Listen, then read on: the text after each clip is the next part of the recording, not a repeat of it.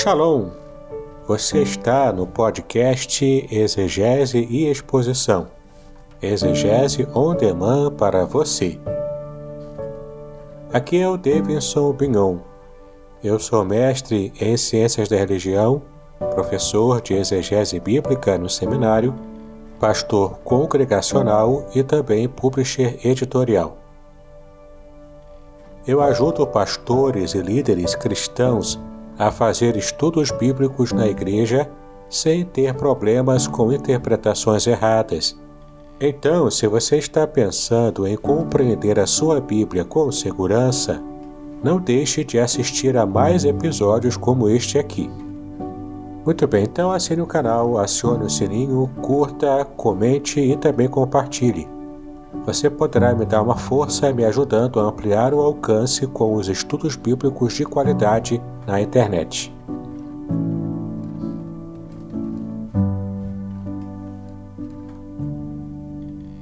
Muito bem, estamos prontos aqui para mais um vídeo e tratarmos sobre o estudo bíblico, né? E vamos tratar hoje sobre a jornada de Abraão. Teremos aqui um estudo muito interessante é, que você poderá nos acompanhar sobre o prisma da Bíblia da língua hebraica, geografia bíblica e também da psicologia. E que bom que você está aqui comigo no meu canal do YouTube. Eu tenho aqui dois convidados. Eu sou o pastor Davidson Bignon, né, caso você não me conheça. Eu sou mestre em ciências da religião, sou professor de hebraico bíblico e também de exegese do Antigo Testamento no seminário. Sou publisher editorial e para mim é uma grande alegria estar aqui com você, trazendo mais esse estudo bíblico para o nosso canal. Eu tenho aqui comigo o pastor Alexandre Borges, ele estará se apresentando e também, logo depois, é, é, o, também o professor Vernon Barros estará se apresentando para que você conheça as nossas especialidades, tá bom? Mas antes de passar para a apresentação deles, eu quero lembrar a você de que eu tenho dois livros aqui que eu quero indicar, livros de minha autoria. O primeiro livro é esse aqui, Revelações Originais do Salmo 23. Nesse livro aqui, que é o meu mais recente lançado, eu trabalho palavra por palavra, versículo por versículo, o Salmo 23 todinho comentado no, na língua original em hebraico. Olha, tem segredos extraordinários aqui. E você poderá então conhecer todos os segredos do Salmo 23 na língua hebraica, adquirindo esse meu livro. O outro livro também de minha autoria, na verdade, esse aqui é a minha monografia de mestrado em Ciências da Religião, publicada em formato de livro. Chama-se A Ética do Casamento Judaico. E aqui você vai entender todas as questões bíblicas que dizem respeito ao casamento, à vida em família conforme a Bíblia fala, conforme a Bíblia ensina. E vamos então compreender os princípios éticos da família e do casamento e aplicar na nossa vida cristã também hoje, né? especialmente hoje em que a família tem sido tão atacada na, na nossa sociedade aqui no Brasil. Muito bem, vamos agora conhecer o pastor Alexandre Borges. Bem, boa noite, pastor Davidson. Boa noite, professor Vernon. É, sou, meu nome é Alexandre, sou pastor congregacional, membro da Igreja Congregacional em Caramujo, mas atuando hoje a congregação em Vaz das Moças. Sou também psicólogo clínico e pós-graduado em psicologia é, cognitiva comportamental. E dou aula também no seminário, sou professor de diversas, diversas disciplinas, no seminário CITERD, onde nós temos aí mais de uma década já dando aula ali na, nesse, nesse seminário. E, e para nós é um prazer podermos contribuir, na, com, pelo menos com a parte da psicologia, onde nós estaremos é, trazendo uma perspectiva, claro, não exata, mas trazendo uma contribuição daquilo que a psicologia pode é, contribuir para a análise de acordo com a narrativa de Gênesis sobre esse personagem tão esse personagem tão admirado né, pelos cristãos e não cristãos, como no caso de Abraão. Muito bem, pastor Alex. E se alguém quiser se consultar com você, você faz atendimento online ou apenas presencial? Como é que alguém pode fazer contato com você? Ah, bem lembrado, pastor. É, eu atendo tanto presencial como online. Tá? Atendo em Niterói e São Gonçalo. Tá? É, nosso telefone, caso alguém queira, é, DDD 21 9 9445 8321. DDD 20, 21 99445 8321. Atendemos tanto em Niterói como em São, no centro de São Gonçalo. Muito bem. Agora o professor Vernon, vamos conhecê-lo melhor. Boa noite a todos, boa noite, pastor Davidson, boa noite, pastor Alexandre. É, meu nome é Vernon, ou Vernon, né? alguns me chamam de Vernon, outros me chamam de Vernon, tanto faz, não ligo. Sou professor de geografia, é, com, especiali com especialidade em meio ambiente e gestão do território. Sou músico, batista e escritor do livro Da Eternidade ao Mais Profundo dos Vales, a geografia que a Bíblia ensina, uma análise bíblico-geográfica das origens e do universo. E graças a Deus, né, estamos tendo a oportunidade de estar aqui com o pastor Davidson né, e o Alexandre para falar um pouco sobre essa jornada maravilhosa desse personagem muito importante, como foi dito, que foi Abraão. Abraão, e depois que virou, mudou de nome né, para Abraão. Muito bem. Então, já apresentamos nos apresentamos, né? Então agora nós vamos partir para o nosso conteúdo principal. Eu vou compartilhar a tela aqui para que todos possamos acompanhar o nosso roteiro do estudo falando sobre Abraão. Muito bem, então estamos aqui com o roteiro do nosso estudo e você poderá baixar esse roteiro lá no meu grupo do Telegram, chamado Exegese e Exposição Materiais. É só baixar o PDF ali e você terá acesso a esse conteúdo maravilhoso. E o nosso texto base está em Gênesis capítulo 12, versículos de 1 a 20. E eu vou estar abrindo aqui uma, a passagem, essa passagem na versão da Bíblia Judaica Completa, que é uma versão em língua portuguesa, mas ela respeita os nomes, as pronúncias todas no original em hebraico. Eu, eu gosto bastante dessa edição. Então, estamos aqui com o texto aberto em Gênesis capítulo 12, que diz o seguinte: E Adonai disse a Avram: Saia de seu país, afaste-se dos seus parentes e da casa de seu pai, e vá à terra que eu mostrarei a você. Farei de você uma grande nação. Eu o abençoarei, engrandecerei o seu nome e você será uma bênção. Abençoarei quem o abençoar, amaldiçoarei quem o amaldiçoar, e por seu intermédio todas as famílias da terra serão abençoadas. Então Avram partiu como Adonai lhe disse, e Ló foi com ele.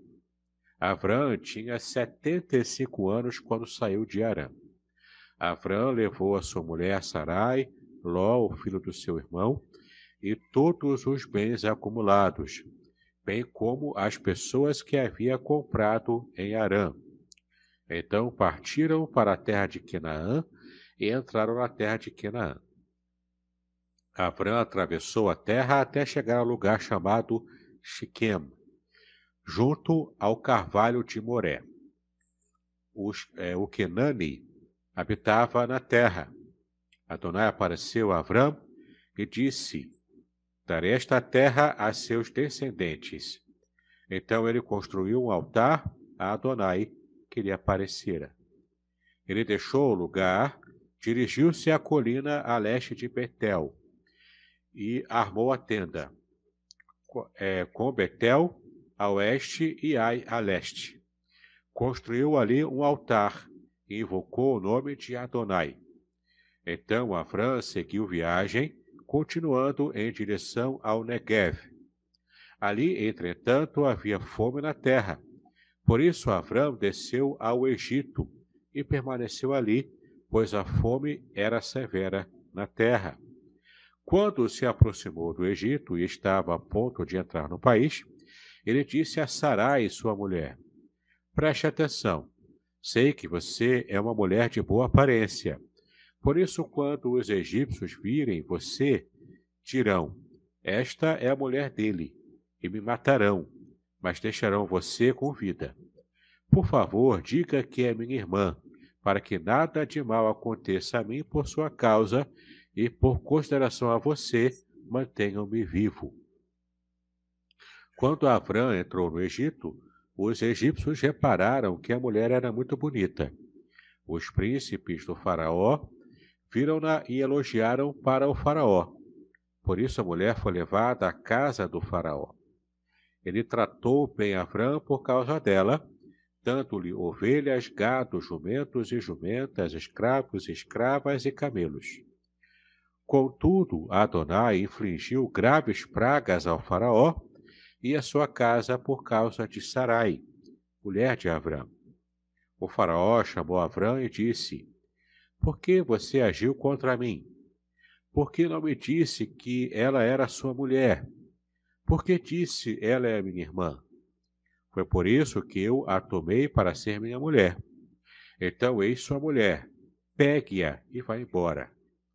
Assim o faraó deu ordens a seus homens a respeito dele, e eles o mandaram de volta a seu caminho com sua mulher e tudo o que lhe pertencia.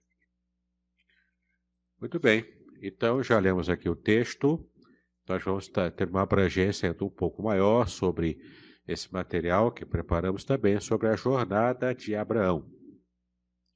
Então podemos perceber aqui na introdução que Deus escolheu Abraão para formar um povo especial, dentre o qual nasceria o Salvador, ou seja, Deus realmente escolheu Abraão para ser essa semente de que tra, é, traria a lume o povo que Deus estaria escolhendo, o povo de Israel. A partir, portanto, da linhagem de Abraão, Deus faria com que todo o plano de salvação é, que ele preparou para a humanidade tivesse curso. Abraão, então, começou uma jornada rumo ao cumprimento do propósito de Deus. No caminho ocorreram erros e acertos do patriarcas ao longo né, do seu caminho. Temos aqui uma questão muito interessante que aparece aqui em Gênesis 17, versículo 5, que é quando, de fato, Deus muda o nome de Abraão. Né? E você pode ver aqui na tela o versículo. E não se chamará mais o teu nome Abraão, mas Abraão será o teu nome, porque por pai de muitas nações te tenho posto. Então, a partir desse versículo aqui, a gente percebe que Deus mudou o nome de, Abra, de Abrão para Abraão. E nós podemos ver aqui como acontece essa, esse jogo de palavras né, com a mudança do nome de Abraão em hebraico. Aqui você vê o nome Avram. Avram, tá bom? Em hebraico. Que é como em português nós falamos Abrão, né? Mas em hebraico é Avram que se fala é a junção de duas partículas, Av, em hebraico, que significa pai, e Ram, que significa exaltado, louvado.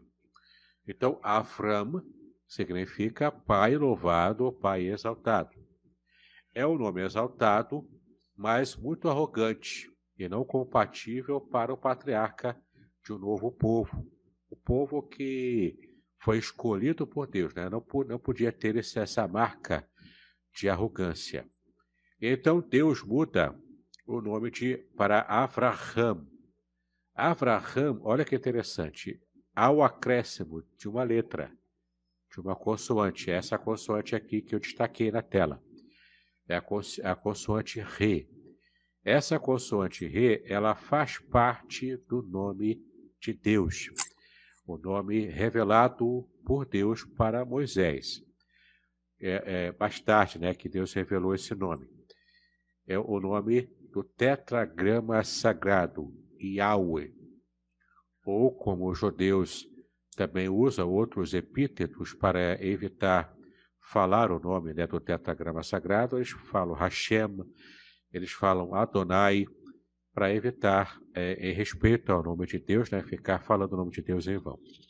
Mas então você percebe que essa letra aqui ela faz parte do próprio nome de Deus e foi acrescentado ao nome de Abraão para que pudesse então ser também uma espécie de marca da, da própria aliança que Deus está fazendo com o patriarca. Mas, além disso, Avraham vem também a conjunção de duas outras palavras, Av, novamente, que é pai, e Ramon.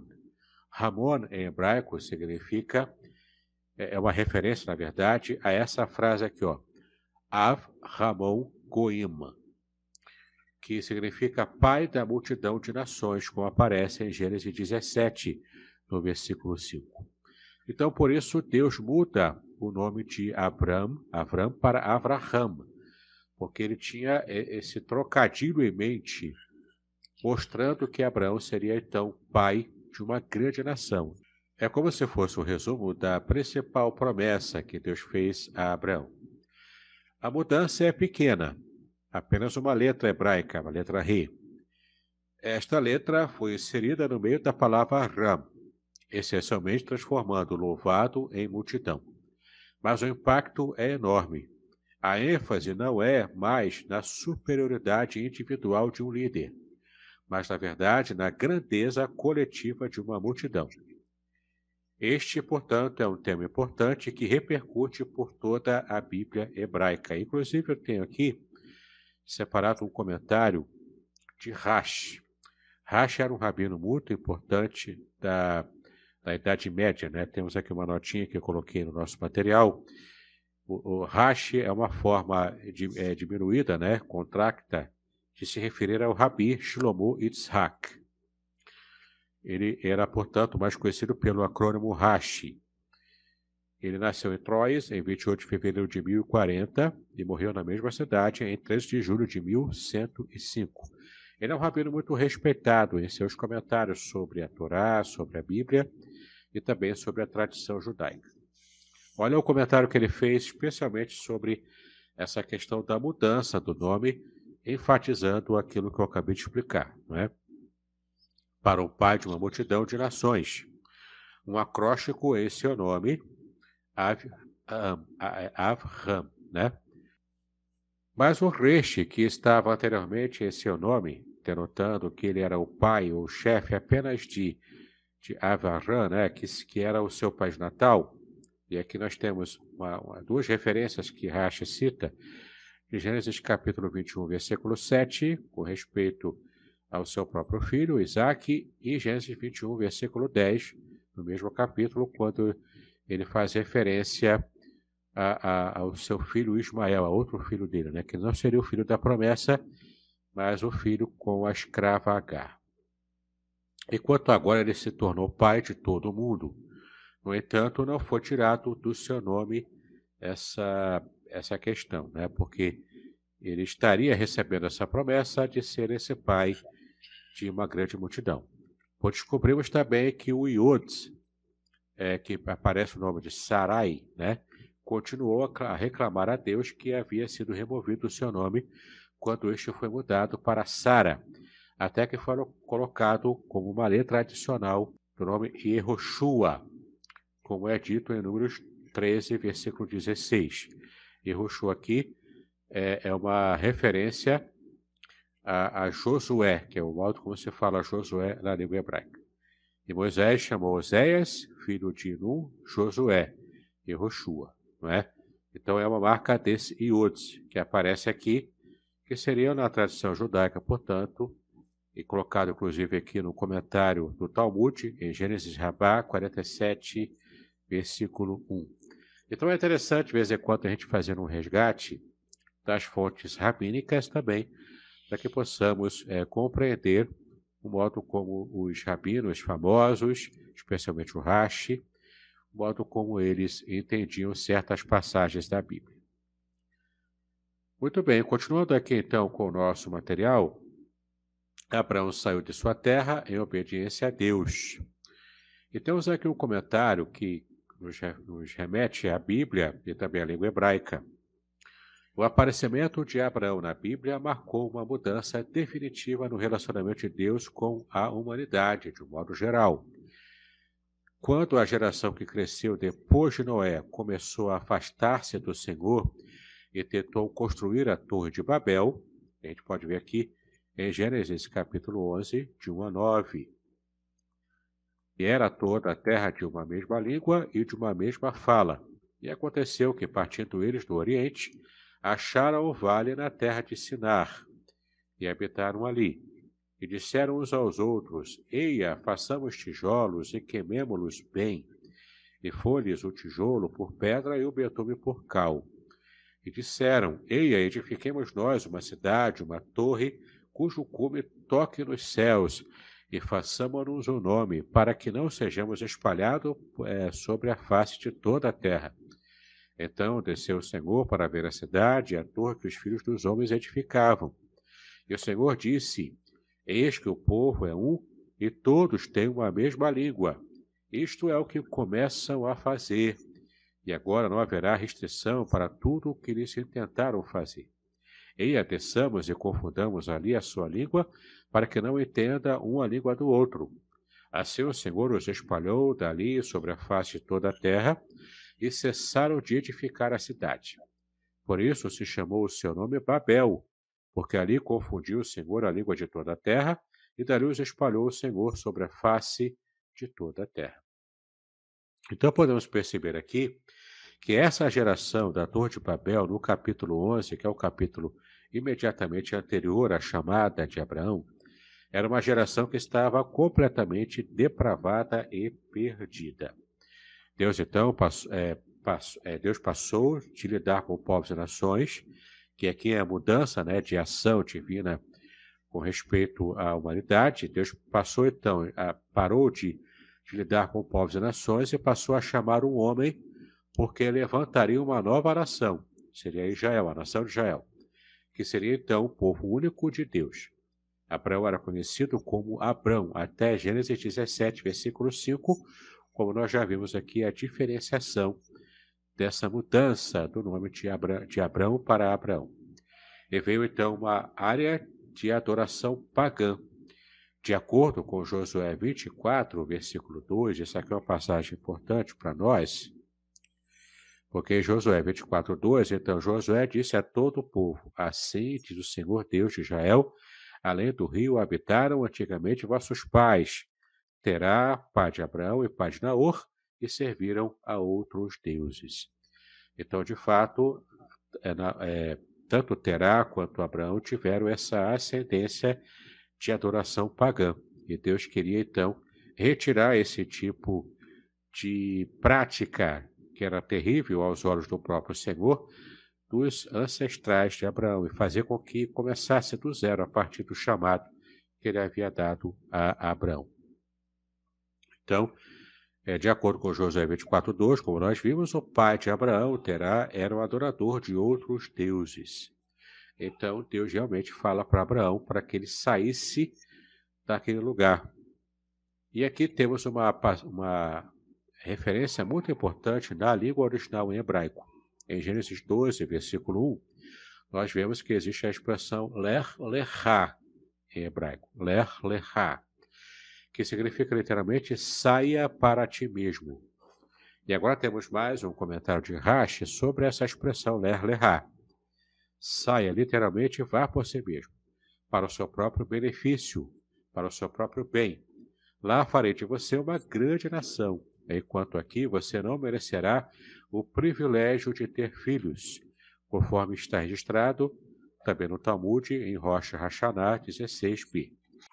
Além disso, darei a conhecer o seu personagem em todo mundo, como está aqui em Midrash, Tahuma Ler Lerá, também três, né, conforme a tradição judaica, nesse comentário de Rash. Então é muito interessante a gente perceber como Deus está falando para ele: Ler Lerá, saia por ti mesmo. Você precisa sair desse lugar de adoração idólatra, inclusive deixando para trás os seus familiares dedicados à idolatria. E agora temos umas informações muito importantes aqui na parte de geografia, que eu gostaria que nesse momento o professor eh, Vernon possa então nos explicar sobre toda essa parte aqui de geografia, também seguindo o nosso roteiro, quem sabe apresentando um mapa animado aqui, para que entendamos todo o curso que Abraão fez, saindo, portanto, de Arã e indo para a terra que Deus estaria apontando para ele. Bem, é, para isso, né, para poder contribuir com essa aula maravilhosa né, do, que o pastor Davidson está nos contribuindo, é, nos proporcionando, eu vou usar uma ferramenta que é muito interessante, chamada Google Earth. É uma ferramenta de mapas, né, todo mundo já conhece, é, porque todo mundo usa, por exemplo, o celular para poder chegar em algum lugar, para poder fazer uma rota para chegar em algum lugar. Mas nesse caso, o Google Earth ele dá muito mais recursos além de fazer um mapa para a gente chegar onde nós queremos. Ele também nos oferece muitas informações de forma riquíssima sobre aquele lugar, sobre aquele ambiente. Em especial lá, vamos conhecer um pouquinho daquela rota que Abraão fez. É, vou estar compartilhando aqui a tela.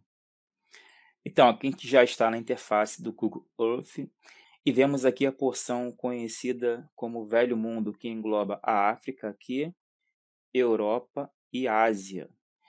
E Israel, né, Oriente Médio, aqui está nessa porção da Ásia chamada Oriente Médio. E aqui em amarelo eu desenhei para vocês aqui a rota que Abraão fez, desde que saiu de Ur até ao Egito e voltou para Israel.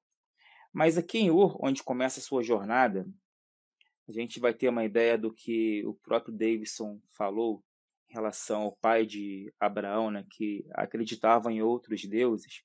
Vou dar aqui um zoom para que vocês vejam como é que era Ur naquela época em que Abraão é, vivia com a sua família. Aqui tem né, umas escavações, né, os restos arqueológicos do que era, do que seria a cidade de Ur dos Caldeus. Vocês podem ver que é uma área muito desértica também. E aqui, nesse ponto, temos um zigurate, que era justamente o templo onde os ancestrais de Abraão, o pai de Abraão, né, adoravam os seus deuses. E se a gente clica aqui no nome de Ur, o próprio Google dá para a gente aqui ó, uma, um cartão e quando eu aperto aqui nesse, nessa setinha aqui, ele vai me levar para a cidade de Ur fazendo uma animação.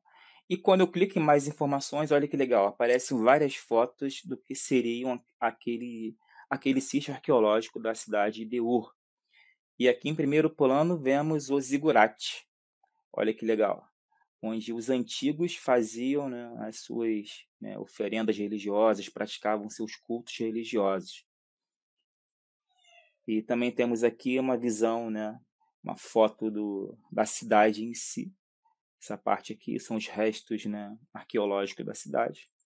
E se você ficar navegando aqui pelas fotos, vocês vão ver muitas, muitas coisas e muitos detalhes do que seriam é, aquela cidade, naquela contexto em que aquelas pessoas viviam naquela, naquela cidade de Ur dos Caldeus. E o interessante, vou voltar aqui para o mapa.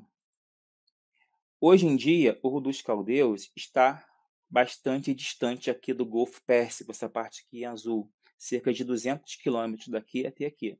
Mas na época de Abraão, as praias que hoje é, fazem parte do Golfo Pérsico chegavam perto da cidade de Ur.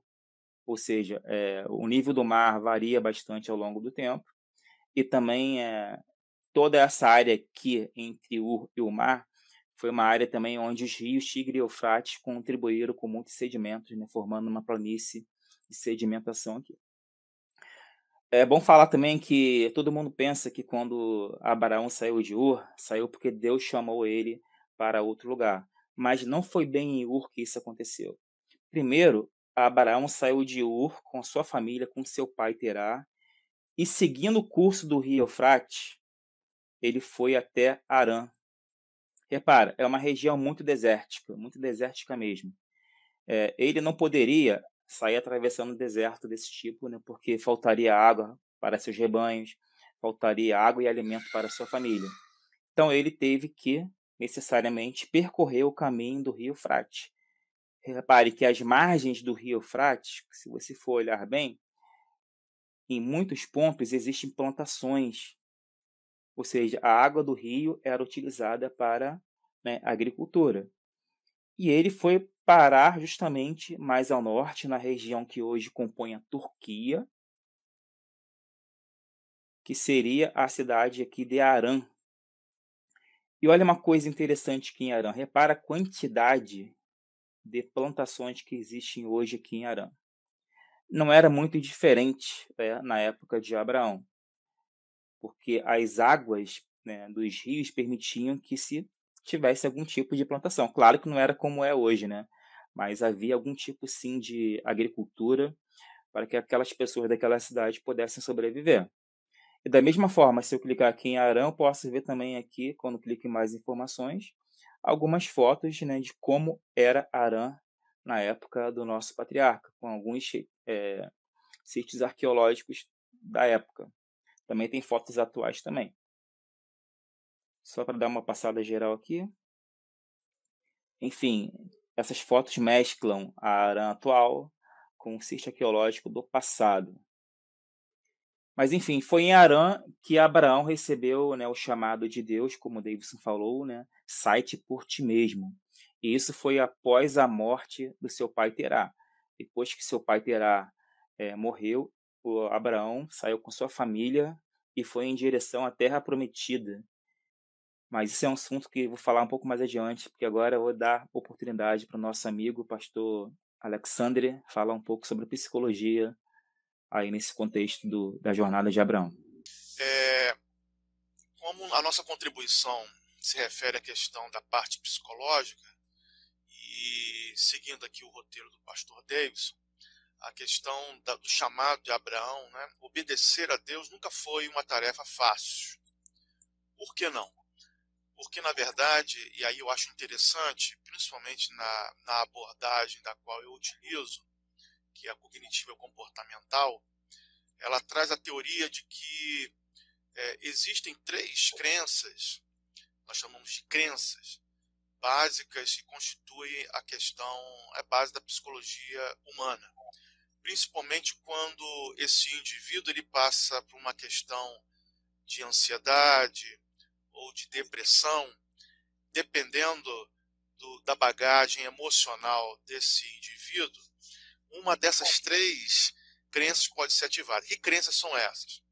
É a crença do é, desamor, desvalor e desamparo. A Bíblia ela fala que o, o ser humano por si só é um ser inquieto. Por quê? porque quando o ser humano ele rompeu com Deus em desobediência, é, perdemos o referencial.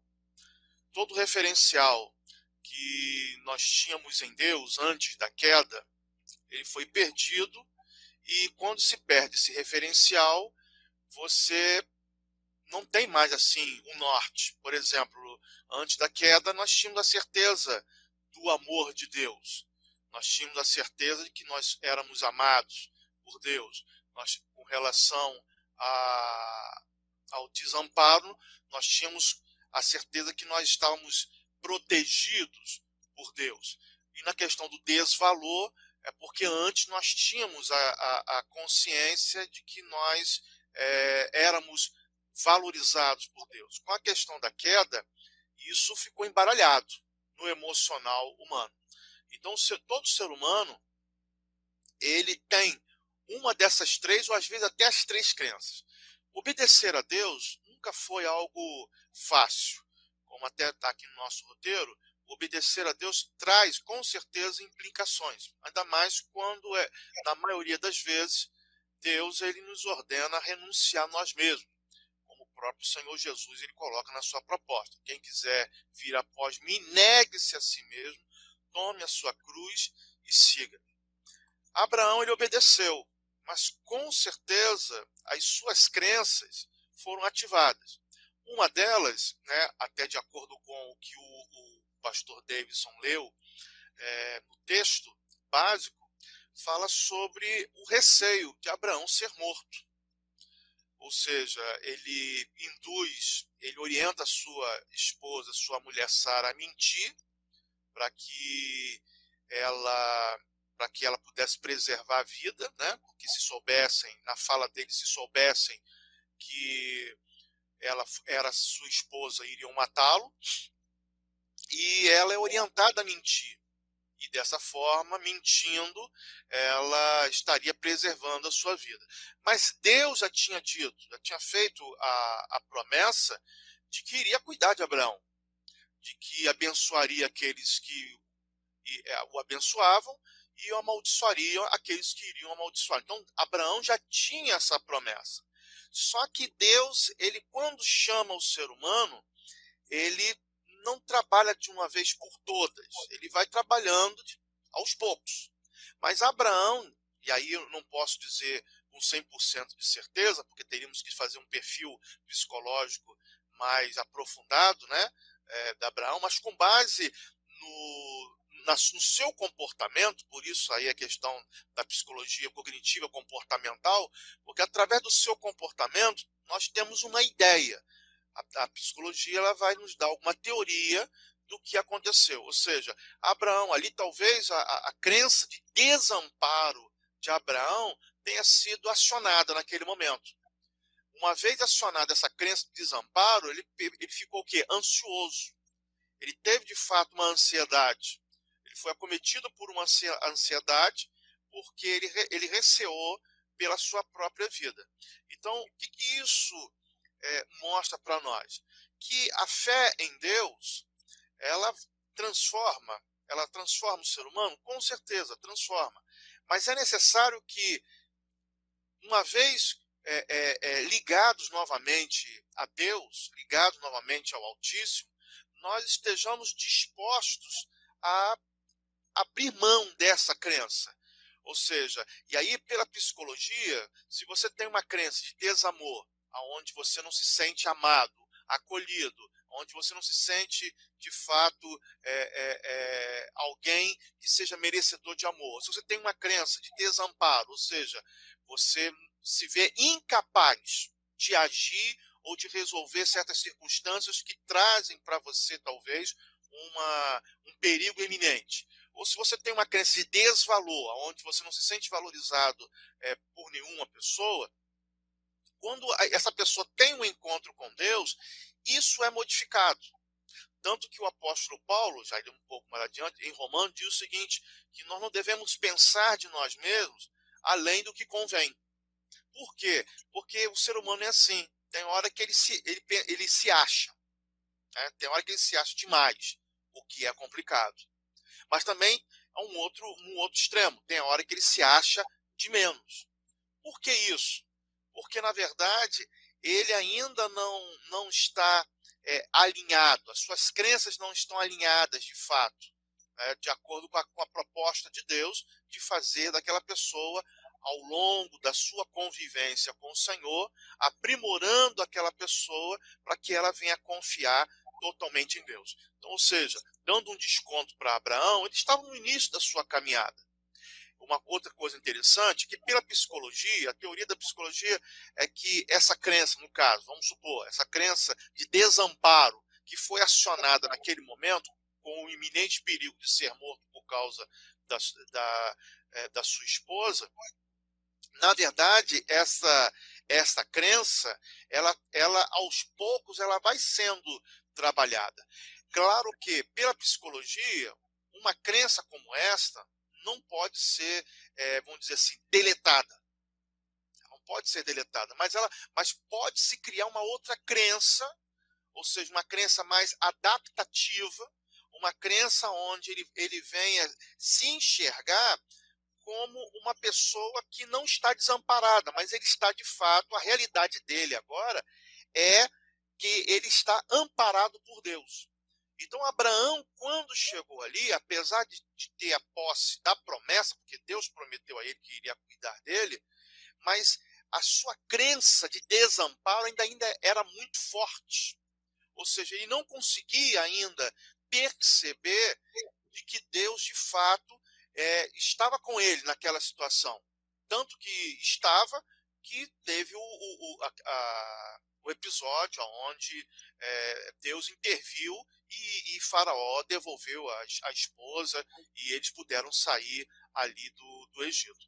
Então, é, observando a questão psicológica, é, é, nós podemos ter uma ideia de que não só o que aconteceu com Abraão, tá, o pai, né, o pai da fé, tá, mas mesmo sendo o pai da fé, isso não quer dizer que ele, que o seu emocional é, estaria 100% alinhado né, por conta da promessa que foi feita. Na verdade, é, além da promessa, é necessário o quê? É necessário uma convivência com Deus, é necessário uma experiência é, cada vez maior na presença de Deus, aonde Deus ele vai é, é, preenchendo essas lacunas, tá?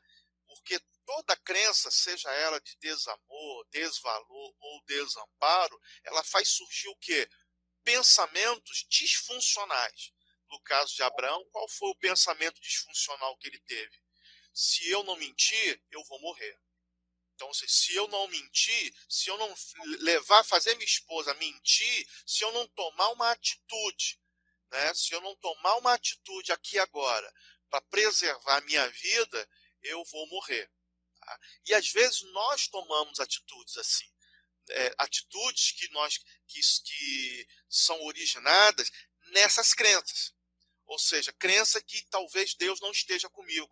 Crença que talvez Deus não vai ter condições, ou não vai ter, não, é, não, não vai ter a capacidade, porque é, é isso que passa, né? Se eu não tomo essa atitude de crer de fato em Deus, eu estou dizendo como se dissesse para Deus: Deus não tem capacidade, de fato, é, é, eu não tenho capacidade de fato para me proteger, o que não é verdade. Então, esse pensamento disfuncional que se origina numa crença, tá? uma crença equivocada, tá? faz com que nós tenhamos o que? Atitudes também equivocadas. No caso de Abraão, ele comete um grave erro de que, na verdade, ele mentindo, ele estaria, de alguma forma, é, fazendo com que a sua vida fosse preservada. Mais um, mais um detalhe, o pastor Davis e o professor Vernão, é a questão também do fato de Abraão ter, ter ido para o Egito. Uma outra questão que nós podemos observar nessa atitude. Ou seja, Deus prometeu a Abraão que iria levá-lo para uma terra, tá? a terra de Canaã. Só que o texto também diz que quando Abraão chega na terra de Canaã, ele encontra o quê? Ele encontra fome. Ele não encontra uma terra, de fato, é, é, é, que talvez desse toda a condição para a sua é, é, é, subsistência. Ele encontra fome. E, mas mesmo assim, né, ele, como está no início, ele não consegue. Mais uma vez, acontece a questão do, que? Da crença do desamparo. Olha, chegamos aqui, eu obedeci a Deus, mas e aí? O que, que nós vamos fazer? Né? Observem que ele não consultou a Deus se era para de fato ele descer ao Egito. Com certeza não era da vontade de Deus que ele descesse ao Egito.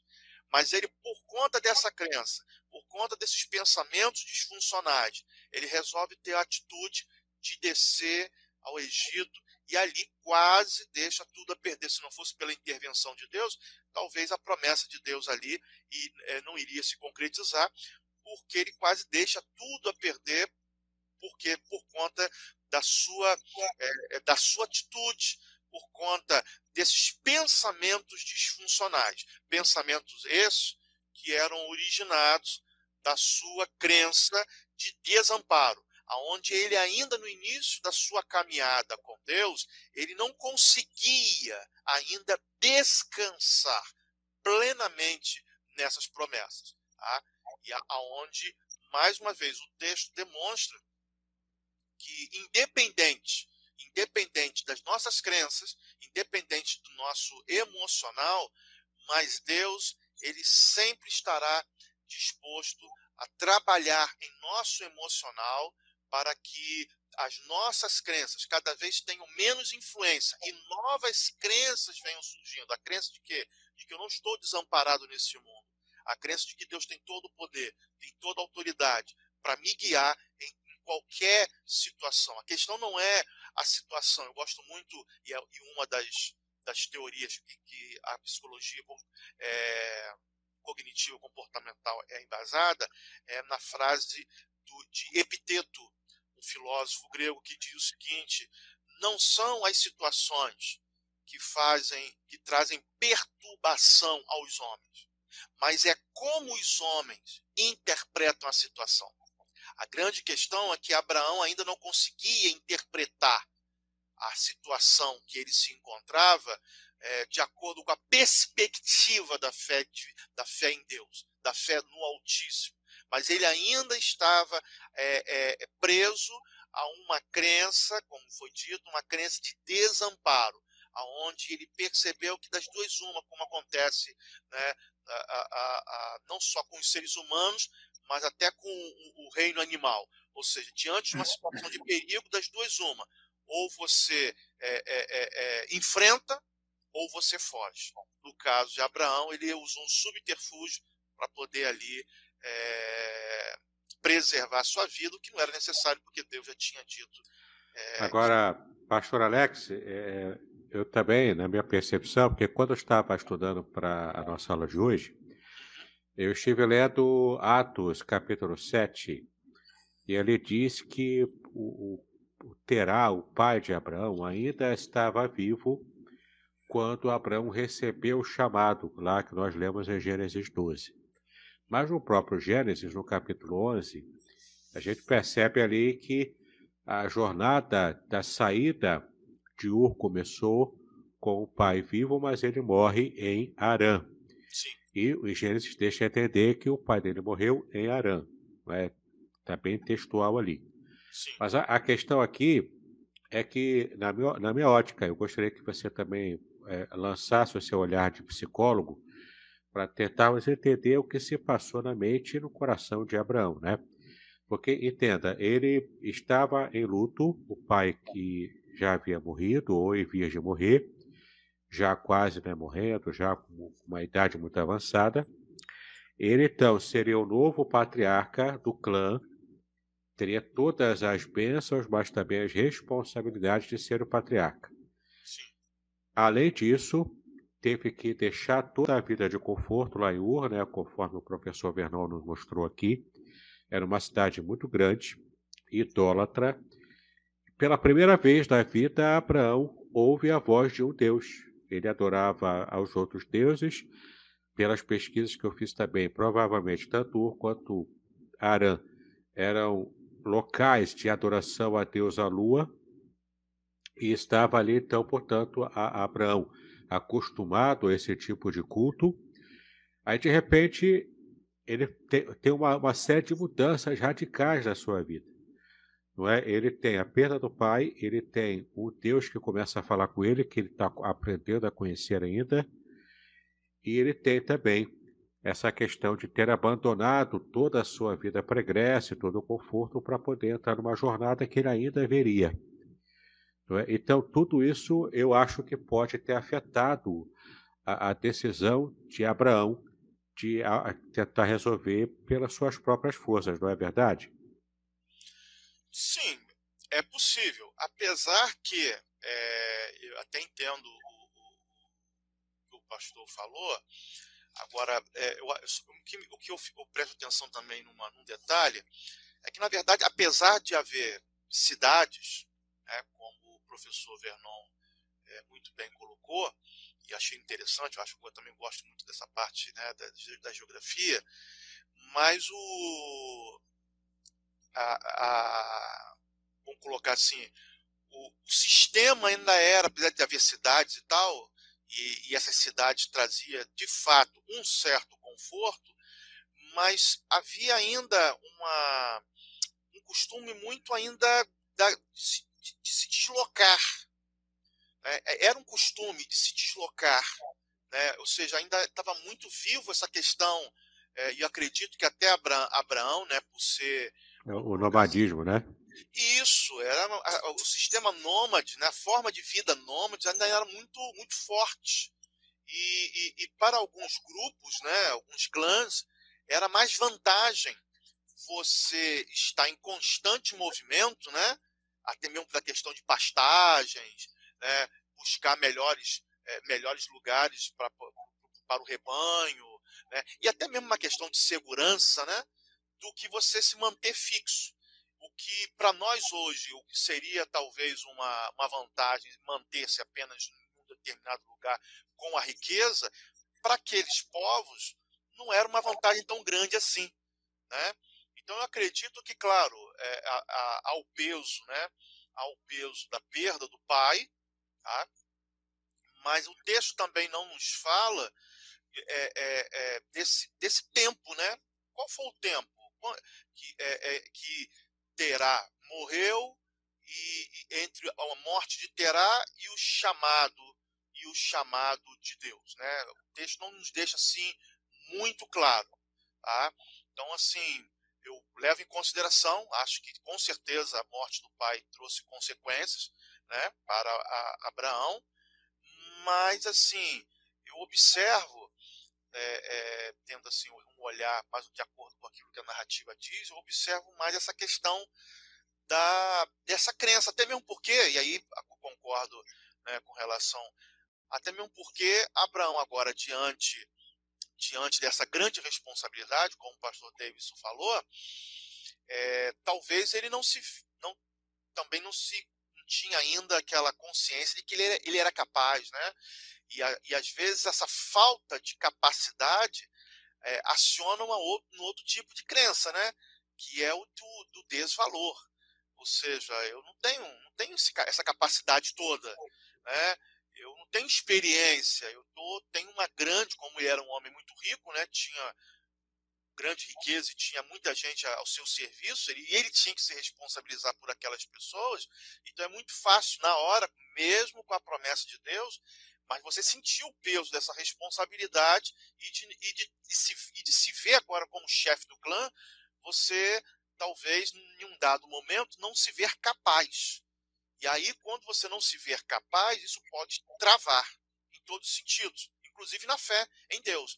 Então, se não fosse Deus intervir, né, intervir naquele momento, né, talvez a coisa não, não, não teria dado certo tão certo assim para Abraão. Né? Só deu certo porque Deus, de fato, apesar das limitações do patriarca Abraão, mas Deus, por sua graça e misericórdia, insistiu em manter a sua promessa de acordo com aquilo que ele estabeleceu com o patriarca Abraão.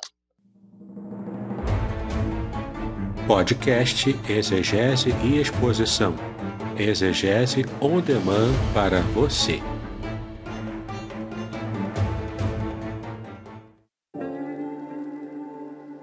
Shalom! Aqui é o Davidson Pignon. Eu ajudo pastores e líderes cristãos a fazer estudos bíblicos na igreja sem ter problemas com interpretações bíblicas erradas.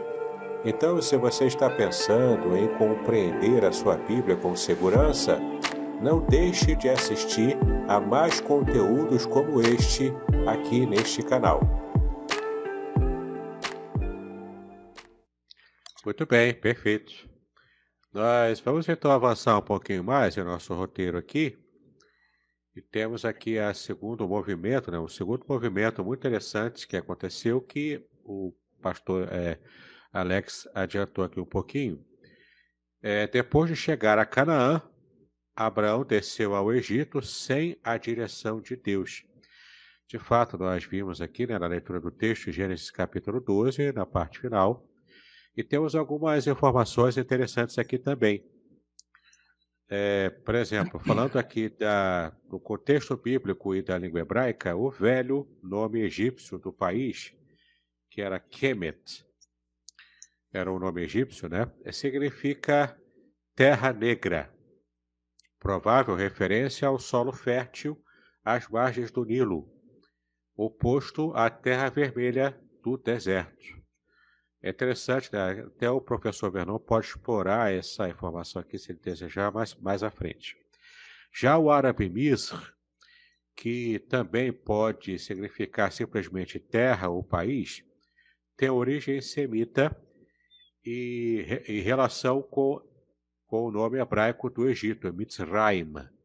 Até a própria pronúncia é parecida, né? Mitzrayim no, no hebraico, que significa literalmente lugares estreitos ou estreitos ou ainda dificuldades dobradas. Então é bastante interessante a gente perceber o quanto o nome é, hebraico para o Egito, Mitzrayim, já traz essa conotação de algo dificultoso, de uma dificuldade dobrada, né, em dose dupla. Talvez já apontando mais à frente o que aconteceria com a escravidão do Egito e também mais tarde Moisés sendo levantado por Deus para tirar o povo daquela situação de escravidão. Mas é interessante o quanto a gente pode perceber que, de fato, Abraão, juntamente com Sara e toda a sua comitiva, eles fugiram para o Egito para poder fugir da fome. Eles foram para aquela terra, que o professor Vernon pode até mostrar aqui se é perto ou longe, ou qual o caminho que ele provavelmente fez. E, de fato, ele fez, tomou essa decisão sem direcionamento divino. Pelo menos o texto não deixa entender que ele fez, é, é, tomou essa decisão pelo direcionamento, mas tomou a decisão, como o pastor Alex também nos ensinou aqui, por causa do seu sentimento, da sua crença de desamparo. Então está tá muito claro para a gente o que provavelmente estava acontecendo com a mente e com os sentimentos também do nosso Abraão Avino, né, o nosso pai Abraão, conforme os judeus é, costumam dizer, nosso querido patriarca. Professor Vernon, você tem alguma informação interessante da geografia sobre o Egito e sobre o, o, o provável trajeto de Abraão indo para o Egito? Bom, aqui em amarelo a gente vê o trajeto completo de Abraão até chegar no Egito e voltar para Israel. Mas uma coisa interessante ser falada é que quando ele saiu de Ur dos caldeus, a Bíblia fala que a direção dele era chegar a Canaã. E no meio do trajeto eles pararam em Arã. Repara que o trajeto aqui, ó, dá para ver aqui a setinha, setinha seguindo o rio Eufrates até Arã. Aqui existe um desvio, porque se ele fosse direto para Canaã, ele simplesmente permaneceria no curso do rio e viria para Canaã. Mas não, ele fez um desvio e foi parar em Arã e lá ficou um tempo, esperou né, o seu pai falecer para depois ser chamado por Deus, né, para Deus dar aquela sacudida nele, para ele poder voltar ao seu caminho para Canaã. E aqui é interessante que ele fala que, na medida que ele foi para o sul em direção a Canaã, ele foi se aproximando do Negev. Não é isso que o texto fala, pastor? Só para confirmar. Sim, o texto se refere ao Negev, né? O deserto, né, do Negev. Isso. Se Abraão ele permanecesse aqui nessas áreas, né, mais ao norte, né, em Siquém, Betel, ele teria um clima mais amigável, um clima um pouco mais chuvoso e, consequentemente, teria também mais condições de sobrevivência. E talvez, tá aqui é um talvez, não posso afirmar com certeza, até mesmo a fome nessas áreas não seria tão intensa assim. Mas como ele foi para o Negev, o Negev é essa área aqui que vocês podem ver, uma área bem desértica. É uma área onde as chuvas são muito raras e a sobrevivência nesses lugares é bem mais é, complicada. E na medida que ele veio para o sul, ele teve esse clima né, hostil que o empurrou ainda mais para o sul. Não sei se porque ele viu que tinha muitos habitantes naquela região mais, digamos, com clima melhor, ele ficou com medo, com receio e com isso foi impulsionado aí para o sul. Não sei, isso estou conjecturando. Mas o fato é que ele foi para o sul e chegou né, até o Egito. Foi para o sul, depois seguiu para o oeste. Provavelmente Abraão seguiu um curso aqui próximo ao litoral né? Porque nessa área aqui entre Israel aqui e o Egito, nessa parte que é bem verde, que é o delta do rio Nilo, é, não tem cursos d'água. É, aqui a sobrevivência em relação à água seria muito dificultada. Então acredito que eles né, optaram pela rota mais rápida para chegar até ao rio Nilo, ou melhor, até a foz do rio Nilo. E aqui entra em cena uma coisa interessante que o pastor falou né, em relação ao nome é, do Egito em hebraico, né, que significa terras estreitas. É, Mitzrayim, em hebraico. Mitzrayim. Isso. Aqui no delta do Nilo, a gente vê, né, em forma da letra grega delta, né, a gente vê tipo um aqui o Rio Nilo é estreito, ele vai se abre num delta. Essa área aqui é muito fértil, uma área com muitas plantações e tudo mais. Só que Abraão, ele não foi somente até nessa área fértil. Pelo texto, nós vemos que ele chegou até Faraó. E nessa época é, em que Abraão viveu, é, o faraó governava na cidade de Tebas, isso lá para o sul do Egito, também conhecida como Luxor.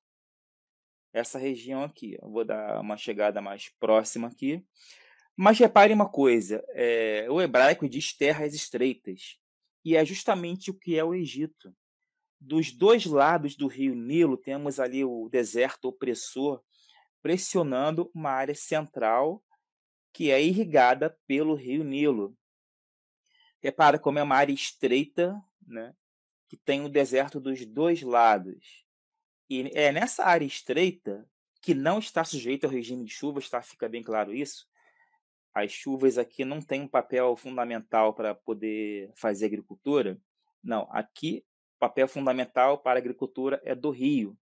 Repara, toda aqui a área do rio Nilo é uma área estreita. Estão conseguindo observar?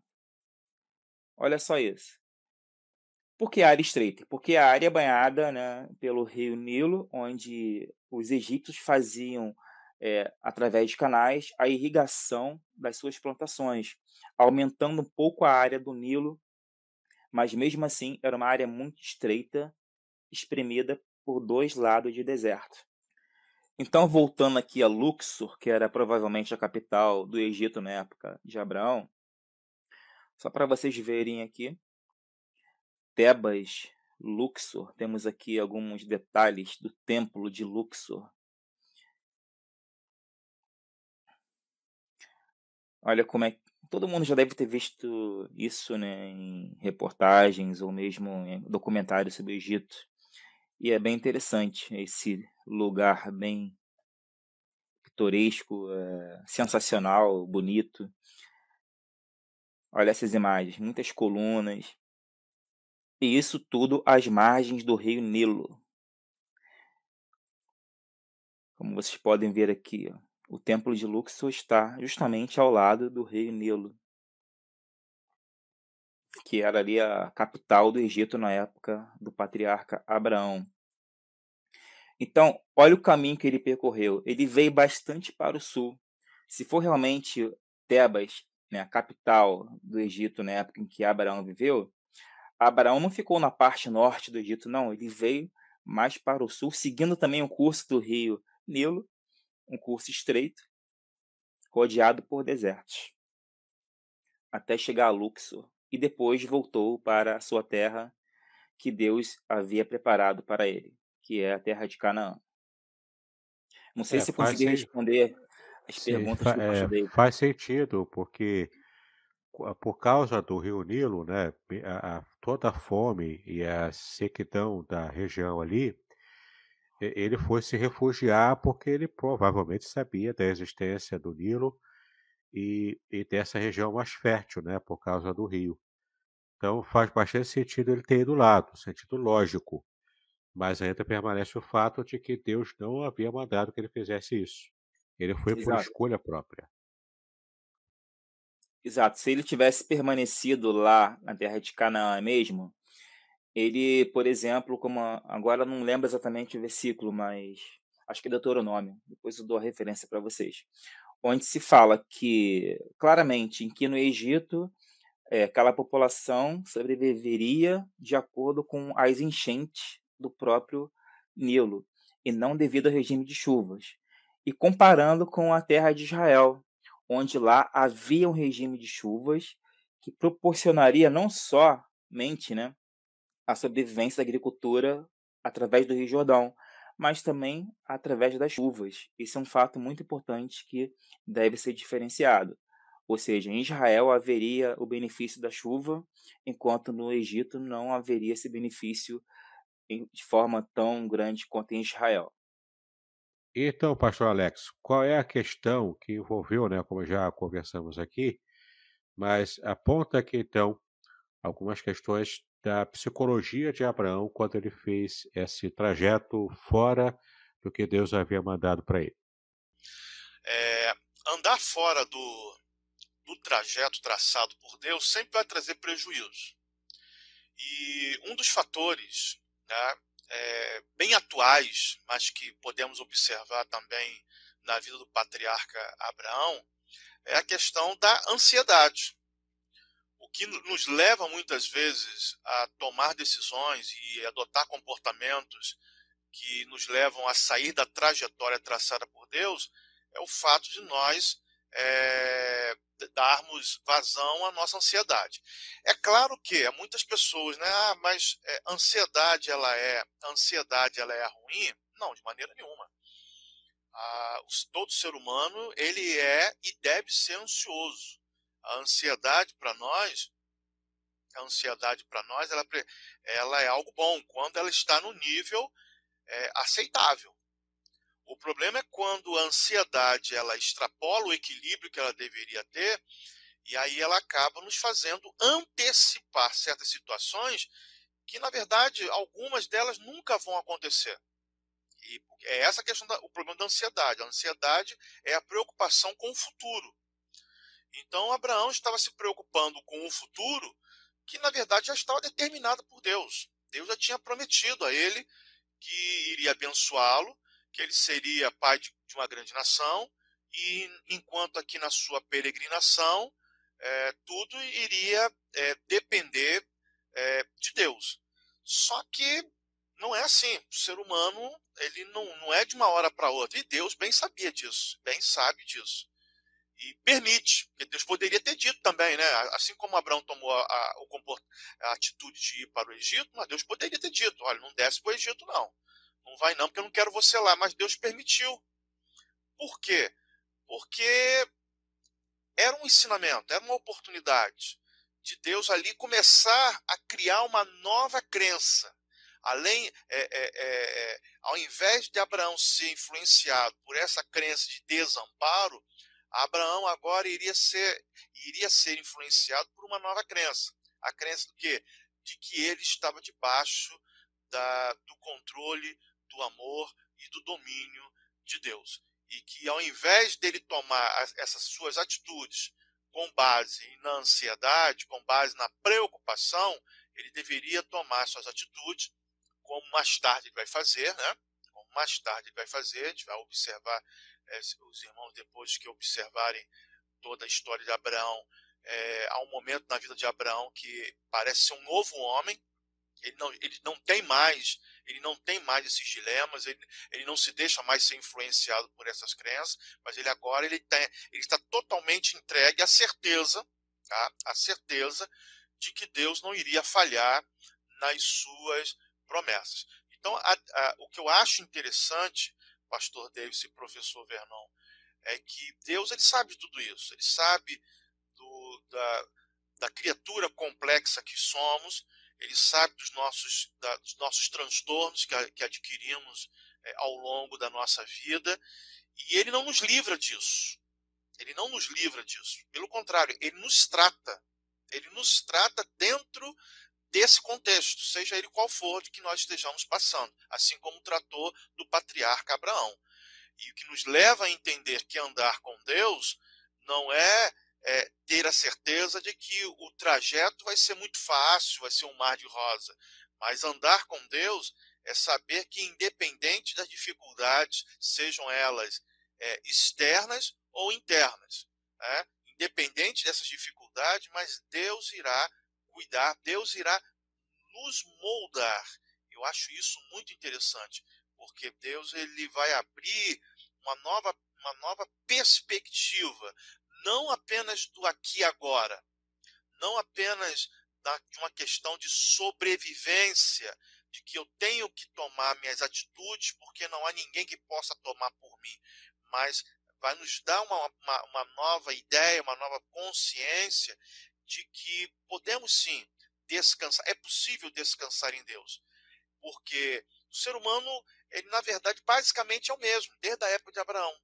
Então nós vivemos, às vezes nós vivemos né, ansiosos, é, há momentos que estamos com um humor mais deprimido, e isso vai depender da personalidade de cada um e vai depender da história de cada um. Abraão estava vivenciando uma história da qual tinha toda, toda a bagagem emocional, toda uma bagagem cultural que é, se manifestou naquele momento, mesmo diante da promessa do Todo-Poderoso, mas ele simplesmente ele foi quem ele deveria ser, um ser humano limitado, um ser humano é, é, com todas as suas questões que deveriam ser é, tratadas, e apesar de não, de não haver psicoterapeuta naquela época para Abraão, mas Deus estava ali para poder suprir essas necessidades e dar a certeza, mesmo diante de uma falha né, de Abraão em crer em Deus e não ir ao Egito, mas Deus permite,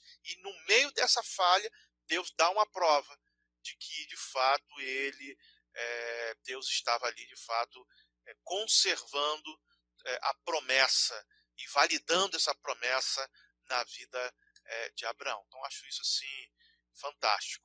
E a psicologia hoje, ela veio justamente nos dar, claro, é, desde que o psicólogo tem essa perspectiva, né, também dessa ação divina, o que eu tento fazer nos meus atendimentos, de acordo, claro, com, com a, a permissão né, do paciente, de que a psicologia pode contribuir nesse entendimento, mas é Deus, e somente Deus é que pode fazer com que crenças mais adaptativas com relação a si mesmo e com relação a Deus venha perdurar e venha fazer com que esse ser humano, né, tão complexo, tão limitado, tão cheio de, de, de, de, de questões, venha cada vez mais acreditar que em Deus, em Deus, buscando a orientação, mantendo-se nos trajetos estipulados por Deus, esse ser humano pode alcançar a plena felicidade aqui mesmo. E qual é a plena felicidade? A certeza de que fomos criados para a glória dele e para cumprir com o seu propósito. Amém, é isso aí. Vamos seguir então aqui com o nosso roteiro. Já estamos chegando na, no bloco final do nosso estudo, que é o nosso terceiro movimento, quando percebemos aqui que Abraão levou consigo seu sobrinho Ló. E você pode ver isso aqui em Gênesis capítulo 13, do versículo 1 ao versículo 18. Como já está aqui na tela, subiu, pois, Abraão do Egito para o lado do sul, ele e sua mulher, e tudo o que tinha, e com ele Ló. E era Abraão muito rico em gado, em prata e em ouro, e fez as suas jornadas do sul até Betel, até o lugar onde o princípio onde a princípio estivera a sua tenda, entre Betel e Ai, até ao lugar do altar que outrora ali tinha feito, e Abraão invocou ali o nome do Senhor. E também Ló, que ia com Abraão, tinha rebanhos, gados e tendas, e não tinha capacidade a terra para poder habitar juntos, porque os seus bens eram muitos, de maneira que não podiam habitar juntos. E houve contenda entre os pastores do gado de Abraão e os pastores do gado de Ló. E os cananeus e os perizeus habitavam então na terra. E disse Abraão a Ló: Ora, não haja contenda entre mim e ti, e entre os meus pastores e os teus pastores, porque somos irmãos. Não está toda a terra diante de ti? Eia, pois, aparta-te de mim, e se escolheres a esquerda, irei para a direita. E se a direita escolheres, eu irei para a esquerda. E levantou Ló os seus olhos e viu toda a campina do Jordão, que era toda bem regada, antes do Senhor ter destruído Sodoma e Gomorra. E era como o jardim do Senhor, como a terra do Egito, quando é, se entra em Zoar. Então Ló escolheu para si toda a campina do Jordão e partiu Ló para o oriente, e apartaram-se um do outro. habitou Abrão na terra de Canaã, e Ló habitou nas cidades da campina e armou as suas tendas até Sodoma. Ora, eram maus os homens de Sodoma e grandes pecadores contra o Senhor. E disse o Senhor a Abrão, depois que Ló se apartou dele: Levanta agora os teus olhos e olha desde o lugar onde estás, para o lado do norte e do sul, e do oriente e do ocidente. Porque toda esta terra que vês, te hei de dar a ti, e a tua descendência para sempre. E farei a tua descendência como o pó da terra, de maneira que se alguém puder contar o pó da terra, também a tua descendência será contada. Levanta-te, percorre essa terra no seu comprimento e na sua largura, porque a ti a darei. E Abraão mudou as suas tendas e foi e habitou nos cavalhais de, de Manre, que estão junto a Hebron, e edificou ali um altar ao Senhor. Então é bem interessante percebermos aqui o quanto essas questões né, de, de Abraão estar andando, mas levando consigo o sobrinho Ló, que também percebemos que Deus não havia mandado que ele levasse o seu sobrinho, mas por algum motivo que, na verdade, desconhecemos, ele acabou é, é, caminhando junto com Ló.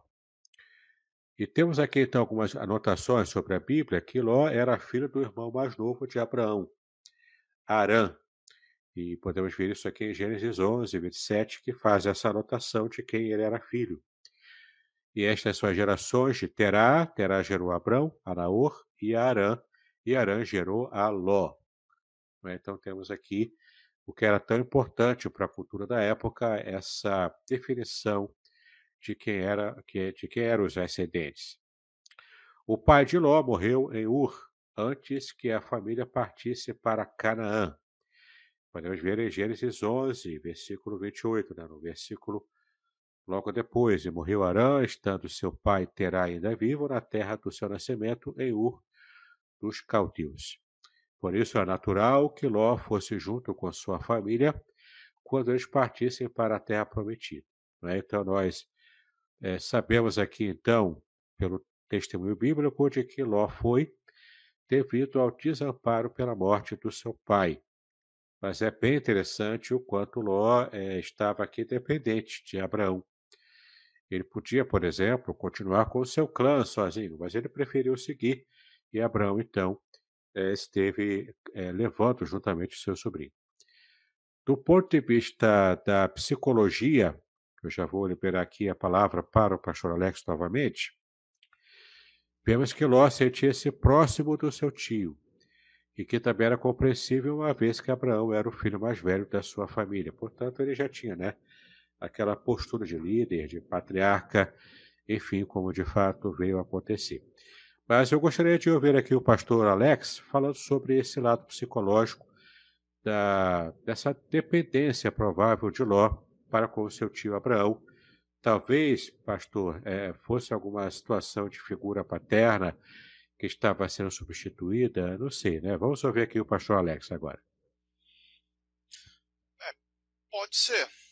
A, a, a, talvez ali nós não temos assim maiores informações dessa relação, né, de Ló com, com Abraão, mas talvez com a morte do, do, do seu pai, Ló tenha substituído esta a, a imagem do seu pai com a imagem do próprio Abraão. Lembrando também que no momento em que Ló decidiu é, decidiu acompanhar o seu tio, ele se, naturalmente ele se submeteu às orientações do tio, porque o tio era até então o, o, o líder do, do clã. Então era natural que ele se submetesse, era natural que ele estivesse debaixo ali das orientações do próprio tio. Agora, o que me chama também a atenção nessa relação é que, claro, o chamado foi de Abraão, é, apesar de Abraão né, ter cometido no início né, é, alguns deslizes com relação à fé, o que era supernatural, né, como falei, né, o, ser humano, o ser humano é isso mesmo, Tá? Mas o que me chama a atenção é que é, da atitude de Ló, principalmente nessa desavença com os, os, com os pastores de Abraão. No momento em que eles decidem ali é, se apartar, e quem, tem, e quem toma essa. Quem toma, se não me falha a memória, quem toma essa iniciativa é o próprio Ló, por conta das, da, dos seus anseios. Né? Tem uma frase do Christian Yuri que diz: as atitudes definem um homem. Então a atitude de Ló, quando ele observou a campina, né, o lado da campina mais, mais verde, mais promissora, ele não pensou duas vezes. Ele escolheu, né, ele escolheu ir para lá é, visando a questão do lucro. Ele não tinha a mesma perspectiva de Abraão, de, de, que sua jornada seria o início da, não só da sua jornada, mas a, a jornada de todo um povo.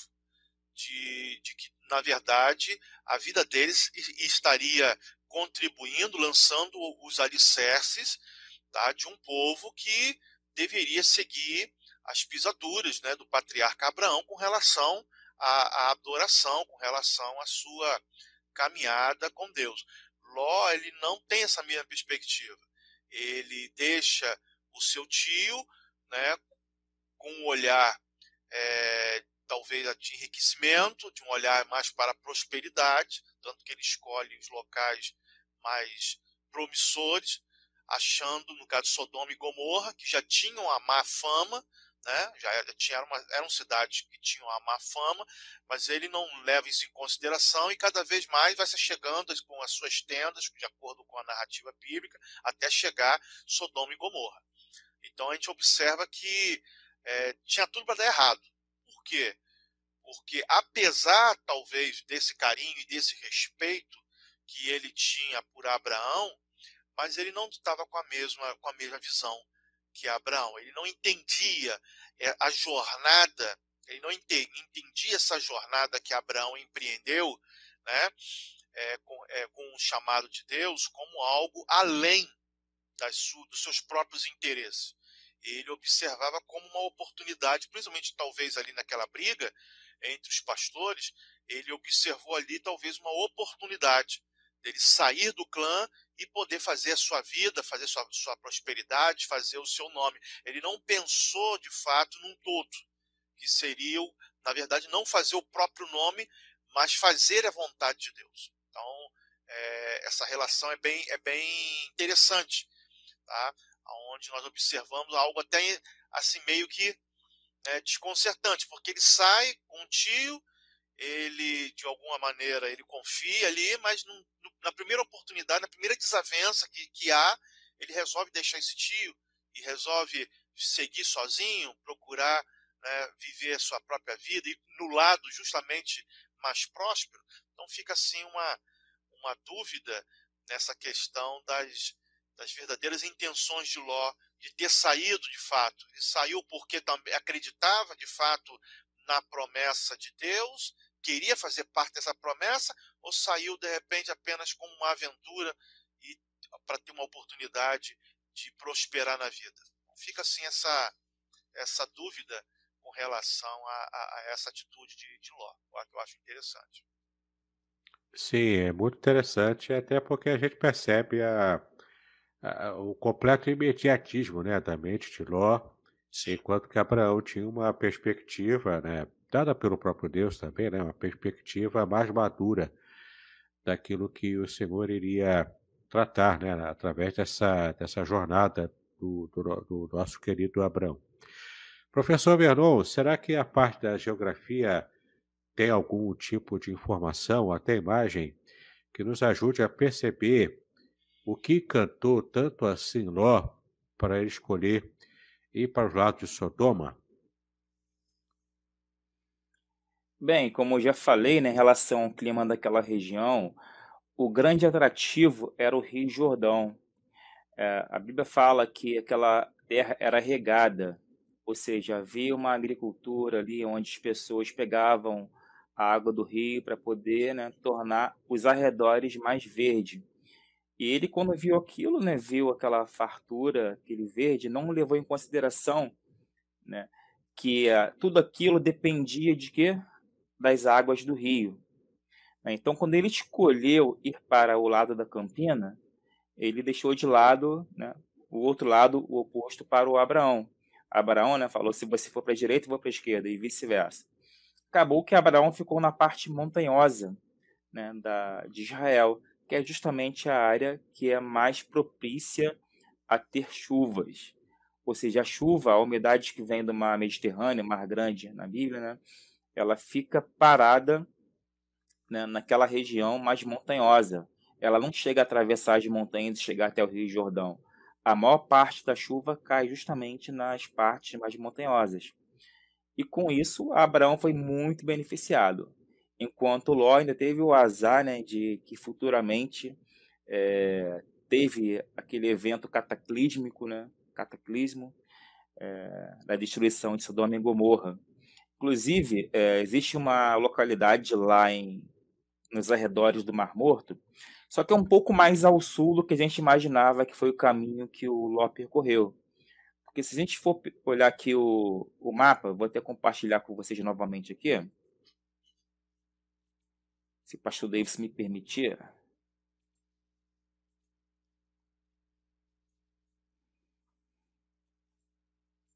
Então, eles estavam nas imediações aqui entre Betel, na parte de Hebron. Então, quando o Ló viu a parte da Campina, do Rio Jordão, ele viu o Rio Jordão aqui. Ó. E o Rio Jordão ele deságua no Mar Morto. Então, essas campinas aqui era a área onde o, Ló viu que era uma área bem propícia à agricultura, não teria falta de erva para seu gado. Repara que o Rio Jordão ele é, é um rio, se você for, for verificar bem, até hoje é muito utilizado para agricultura. Mas enfim, como eu estava falando, existe um lugar mais aqui ao sul, que existe um monte chamado Monte Sodoma. Deixa eu ver se aqui vai aparecer para mim aqui.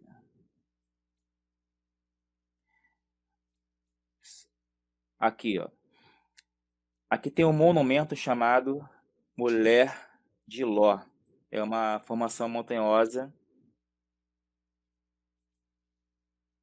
Essa formação montanhosa aí, né, que na verdade é constituída por sal. Então as pessoas associaram a Mulher de Ló a essa localidade, porque todas essas né, formações rochosas que nós vemos, o teor de sal é altíssimo. E o nome desse acidente geográfico, as pessoas chamam de Mulher de Ló. Eu não consegui identificar muito bem aqui um desenho da Mulher de Ló, mas já vi vídeos onde muda-se o ângulo. Aparentemente existe uma coisa gigantesca que seria a Mulher de Ló. Claro que não é Mulher de Ló, mulher de Ló verdadeira, porque ela seria pequena, né? E aqui é uma montanha é, bem grande. É uma montanha grande. Mas, professor Vernon, é, nessa região aí, eu vi recentemente um vídeo do, do canal da Israel com a Aline, e ela falando justamente sobre Sodoma. Ela está destruída até hoje, está é, é, tá completamente desolada, é só sal e muito enxofre. E é interessante que ela pegou uma pedrinha do enxofre e colocou fogo nessa pedra, o fogo é azul, é fogo fátuo. E, e, e, é interessante que ela especula ali que poderia ter acontecido à noite essa destruição, e que então a visão que o povo tinha né, das pedras de Saraiva, de fogo caindo, era uma visão bonita, porque é bonita assim, né? Mas é, era uma destruição, na verdade. Mas Sim. porque esse fogo fato durante o dia, ele não aparece, o fogo não aparece, você não vê. Você só vê quando está escuro, quando está à noite. E é aquele fogo azul, uma, é, assim, eu consigo imaginar aquela, aquele, monte, aquele monte de pedras é, no meio da noite caindo, todas azul, iluminando, iluminando o, o céu escuro, né? Então, assim, deve ter sido uma visão é, bastante peculiar e o, mais interessante é que até hoje, até hoje, nesse vídeo, a gente percebe isso. Né? É um local que ainda está desolado. Veja quantos é, milênios é, passaram e ainda hoje Sodoma não é habitada. É muito interessante como Deus faz. É, e aquela área, né, o sal é devido também à falta, né, de chuva, então há muita evaporação e a o sal que é contido na água fica cada vez mais concentrado. E com a mudança no nível do ali do Mar Morto, né, esse sal é depositado nos arredores também. Mas em questão à destruição de Sodoma e Gomorra, uma das teorias, né, até digamos científicas que se fala sobre isso, é que foi devido ao meteoro. O meteoro, quando adentrou né, a atmosfera terrestre, alguns tipos de Chelyabinsk, como ocorreu na Rússia, ele chega a uma determinada altitude, ele simplesmente explode e os detritos, os fragmentos de meteoro caem em forma de fogo em muitas, em muitas, quer dizer, em áreas grandes de uma região. É, e dependendo do tamanho do, do meteoro, é, a, o estrago pode ser muito maior, como pode ter ocorrido nesse caso lá de Sodoma Gomorra. E uma coisa interessante também aí nesse, eu vi também esse vídeo aí da Israel com a Aline, onde ela fala desse lugar de Sodoma. Esse monte Sodoma que ela visitou, não se pode ter certeza absoluta que é o mesmo lugar da cidade Sodoma. São duas coisas bem diferentes. Até porque ali não tem nenhum resquício, né? Provavelmente foi realmente destruída, totalmente destruída, que não ficou, não sobrou exatamente nada, e somente o sal. Só que a gente imaginava que essa cidade Sodoma e Gomorra fosse um pouco mais para o norte, justamente para onde o sobrinho é, de Abraão foi, né, nas Campinas do Jordão. Porque ali onde eu mostrei para vocês no mapa, já é o Mar Morto, bem mais para o sul. As Campinas do Jordão é mais para o norte. Então fica essa dúvida em relação à localização exata em relação a Sodoma e Gomorra. É, mas é, é fascinante esse estudo, né? Mesmo que seja Sim. uma situação de conjectura, né, da localidade, mas é fascinante a gente perceber como Deus é, é fiel, né, mantendo as suas promessas e até mesmo os seus juízos, né, eles permanecem até hoje. Muito bem, eu vou compartilhar novamente a tela aqui para estarmos já chegando na parte final do nosso estudo de hoje.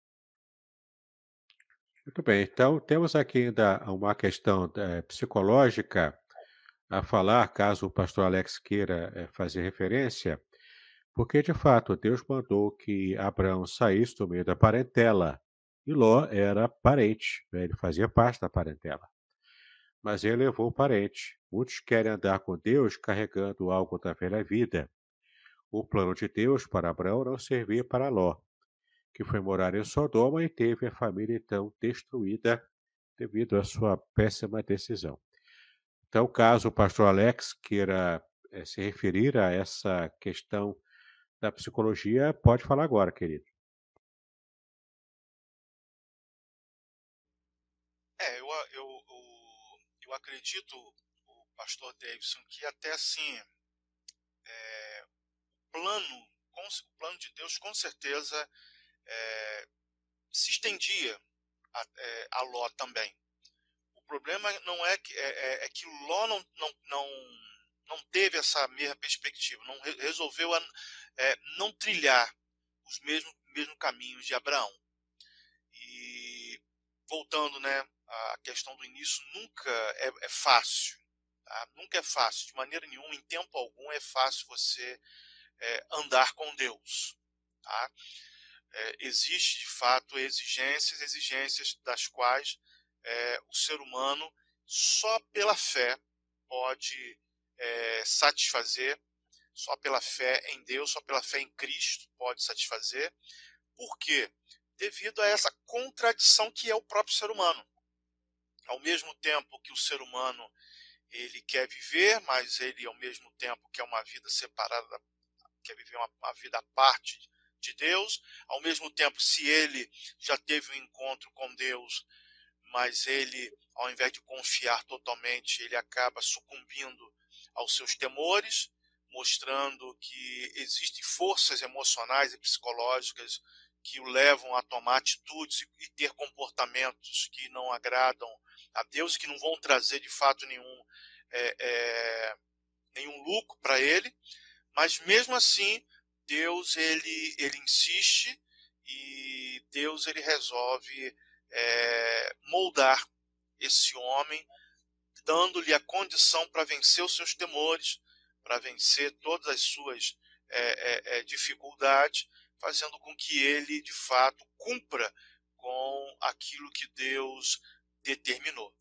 Então, eu acho que a maior, a maior contribuição que a psicologia ela pode nos trazer nos dias de hoje, com esse, com esse belo estudo né, de Abraão, é de que independente, independente das dificuldades, independente dos problemas, às vezes a gente encontra pessoas na igreja que têm uma fé sincera, que querem de fato andar com Deus, mas que ainda estão agarradas a, essa, a, a essas velhas crenças, né? ainda, ainda não acreditam de fato que Deus quer moldá-los, que Deus de fato quer investir de forma pesada em todas as áreas da sua vida, seja emocional, física e, e principalmente espiritual. Então é necessário que o ser humano ele confie de fato em Deus, que não é algo fácil, mas não é, mas também não é algo impossível. Lembrando que todos nós, todos nós temos nossas dificuldades, todos nós temos as nossas crenças disfuncionais, nossos pensamentos disfuncionais, mas Deus, ele pode de fato mudar tudo isso. E claro, e ele também, para nos auxiliar, criou a psicologia, assim como criou a geografia, como criou a teologia, para nos auxiliar com esses conhecimentos, para podermos de fato é, aprimorarmos a nossa mente e o nosso coração para andar é, com Deus e cumprir assim o chamado, assim como Abraão teve o seu chamado, cada um de nós também temos o nosso. O pastor Davis, o professor Vernon, o, o Alex, todos nós temos um chamado e cumprir com esse chamado não é fácil. Há, há de fato grandes, é, é, é grandes dificuldades, grandes desafios, mas Deus ele sempre nos dará condições para vencer a cada um deles, desde que não saiamos da rota, mas estejamos Amém. sempre seguindo ao Senhor até a terra prometida. Amém. Né? Já estamos chegando aqui na parte final do nosso estudo, a nossa conclusão. Abraão saiu do Egito e retornou pelo caminho por onde veio. Em Gênesis 13, versículo 1, nós podemos constatar isso. Subiu, pois, Abraão do Egito para o lado do sul, ele, sua mulher e tudo o que tinha, e com ele também foi Ló. Não é? Então, ele saiu do Egito e retornou pelo caminho por onde veio, ou seja, subindo, né? Saindo da parte do sul e subindo. Este exemplo nos admoesta a reconciliação, ao retorno ao propósito de Deus. Então, Abraão, por certo, errou, indo para o Egito, mas nada estava perdido, Deus estava reconduzindo Abraão ao trajeto correto para Canaã, e, de fato, a bênção aconteceu no final, né? diante de tantas lutas, de tantas dificuldades que Abraão enfrentou, mas ele pôde, na verdade, é, cumprir o seu papel e, de fato, ser o pai da multidão, como nós conhecemos hoje. Na verdade, dois povos vieram do tronco de Abraão, né? do Abra Abraham Avino conforme é a designação dentro do próprio judaísmo, da própria tradição judaica. Temos ainda um outro erro de Abraão que não exploramos aqui, que foi o caso de ele estar atropelando a, a promessa e, de fato, estar buscando com a sua escrava Agar, com uma sugestão da própria eh, Sara, de estar então é, tentando apressar as coisas, né? E então também paga preço até hoje. Duas nações até hoje brigam por causa dessa, dessa forma né, bastante é, é, carnal até de Abraão tentar resolver uma situação que Deus já tinha dado a solução. Então, só para complementar aqui, em Hebreus 11, 8 fala o seguinte: pela fé, Abraão, quando chamado, obedeceu, a fim de ir para um lugar que devia receber por herança. Isso. E partiu sem saber para onde ia. Ou Exato. seja, ele foi pela fé. E o lugar onde ele foi parar, mesmo que ele tenha tido aqueles percalços, né, tenha se sentido desorientado, mas ele manteve a fé, aprendeu e foi para justamente o lugar que digamos que foi um ponto chave, que foi onde Cristo consumou, né, o seu plano de redenção e dali com a estrutura do Império Romano, com a estrutura de povos que conquistaram aquela área, permitiu que o evangelho partisse da, da Palestina, de Canaã, de Israel para o mundo. Ou seja, aquele lugar serviu como um trampolim para a nossa salvação, onde todas as famílias da terra seriam abençoadas. Amém. Mas se somos hoje abençoados até mesmo pelo ministério de Israel em Cristo Jesus, graças também a Abraão. Né? Ele foi é, esse pai da fé e, de fato, ele teve a firmeza de fé e de caráter para abençoar vidas.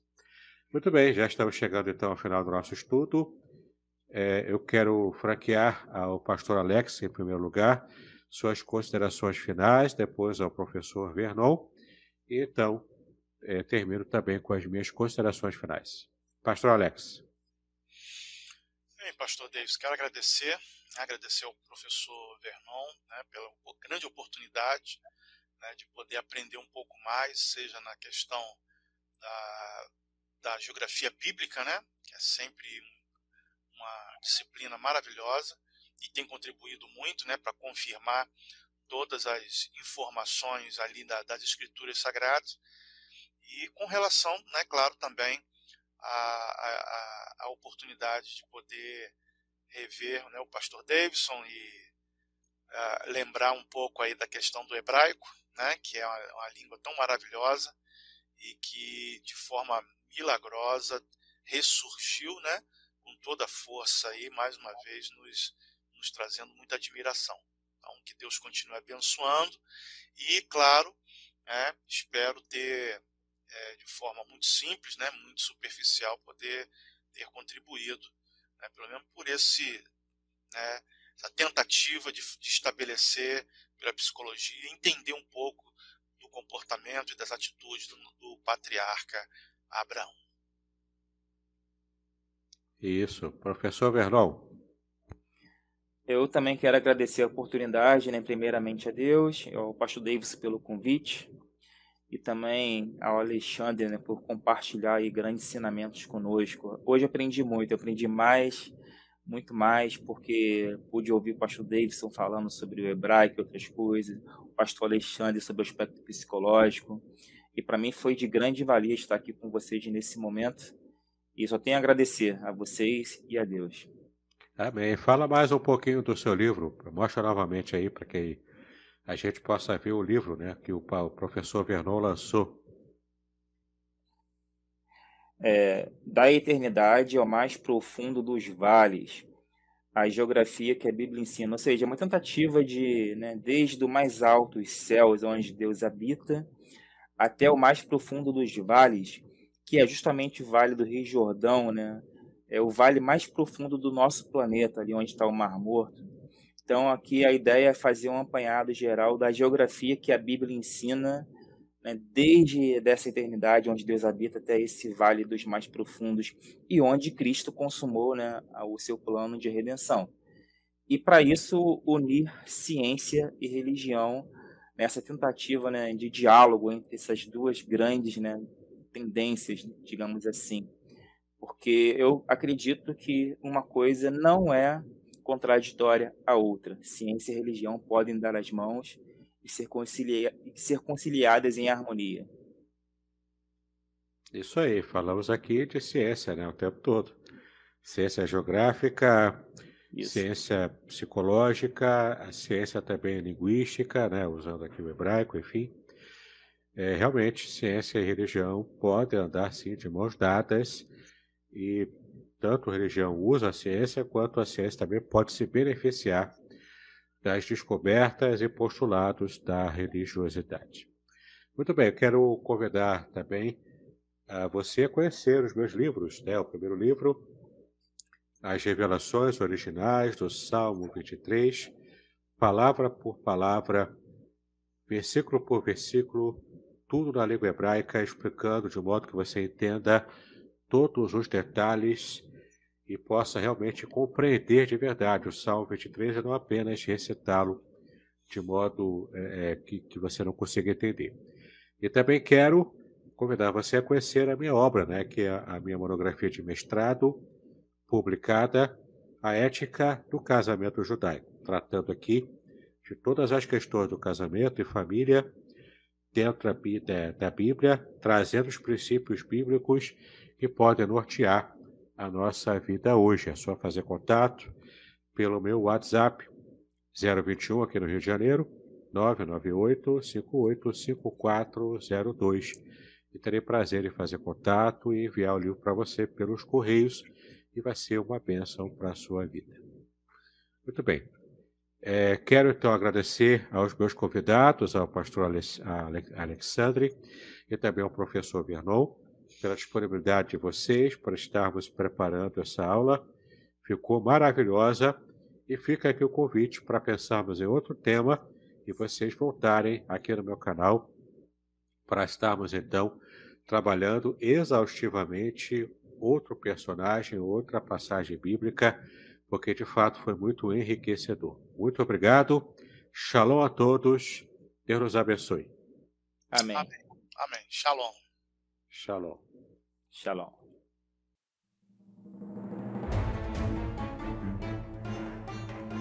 Muito bem, agora o que eu gostaria de ver é a sua participação.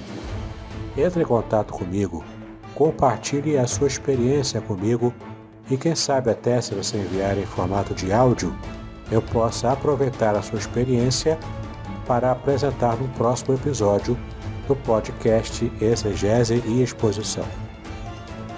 Eu sou Davidson Binon e eu ajudo pastores e líderes cristãos a fazer estudos bíblicos da igreja, sem terem problemas com interpretações erradas.